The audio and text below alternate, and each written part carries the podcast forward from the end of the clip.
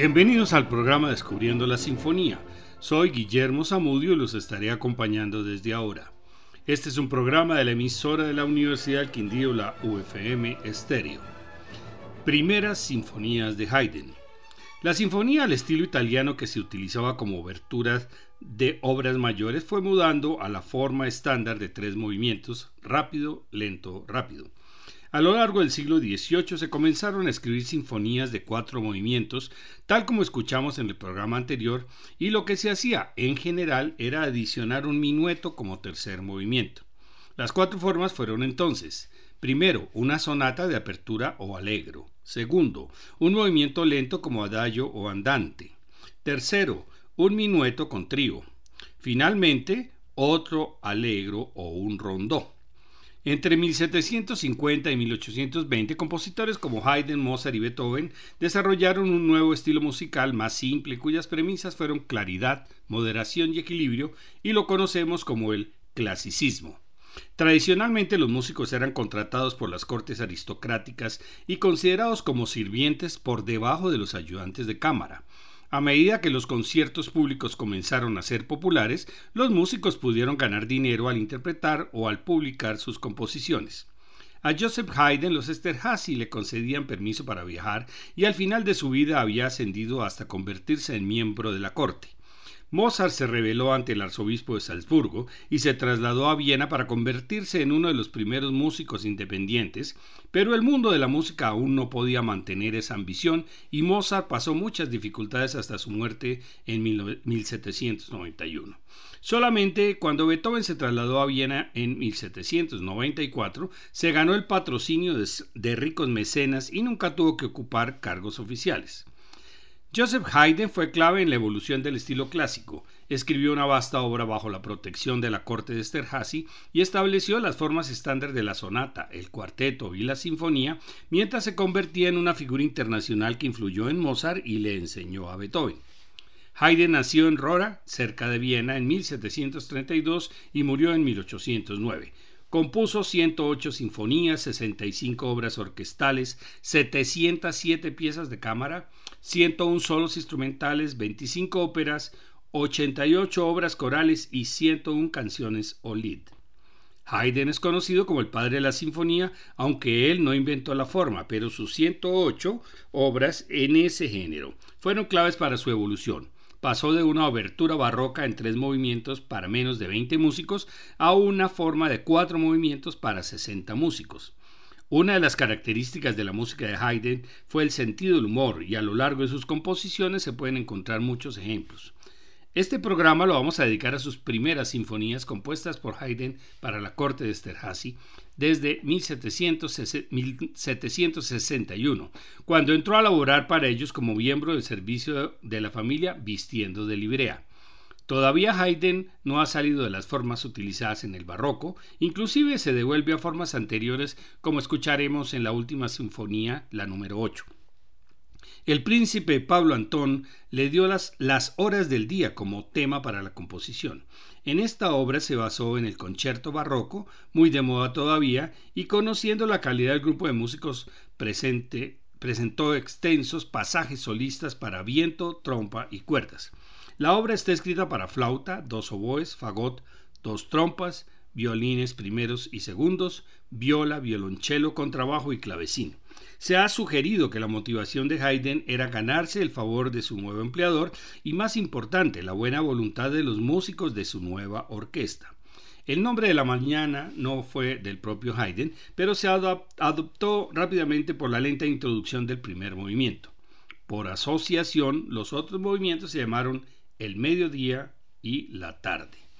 La sinfonía número 6 en re mayor, La mañana, tiene cuatro movimientos: Adagio allegro, adagio andante, minueto de trío y alegro final.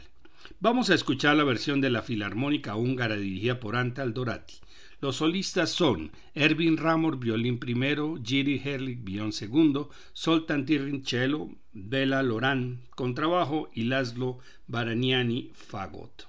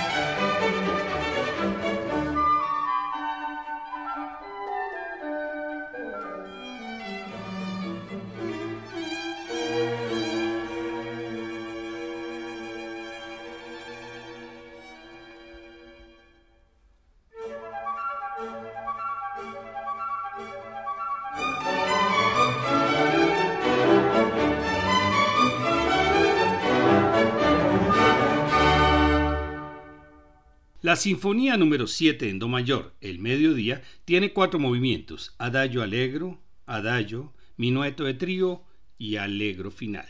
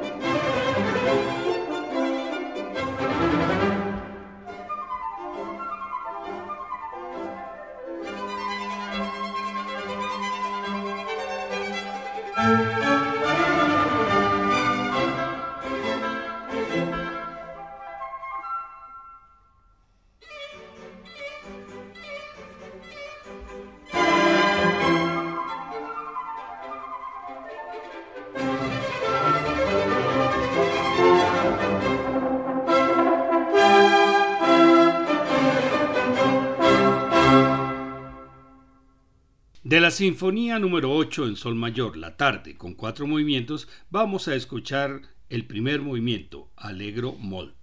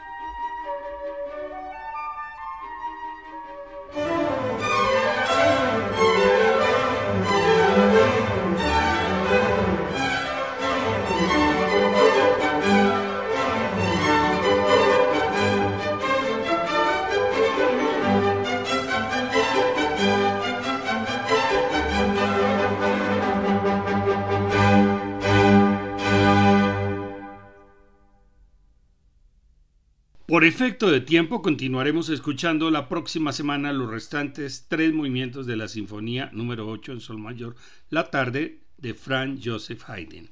La próxima hora continuaremos escuchando sinfonías del primer periodo de Haydn, las número 1, 5, 16 y 21. Gracias por su audiencia, buenas noches y felices sueños.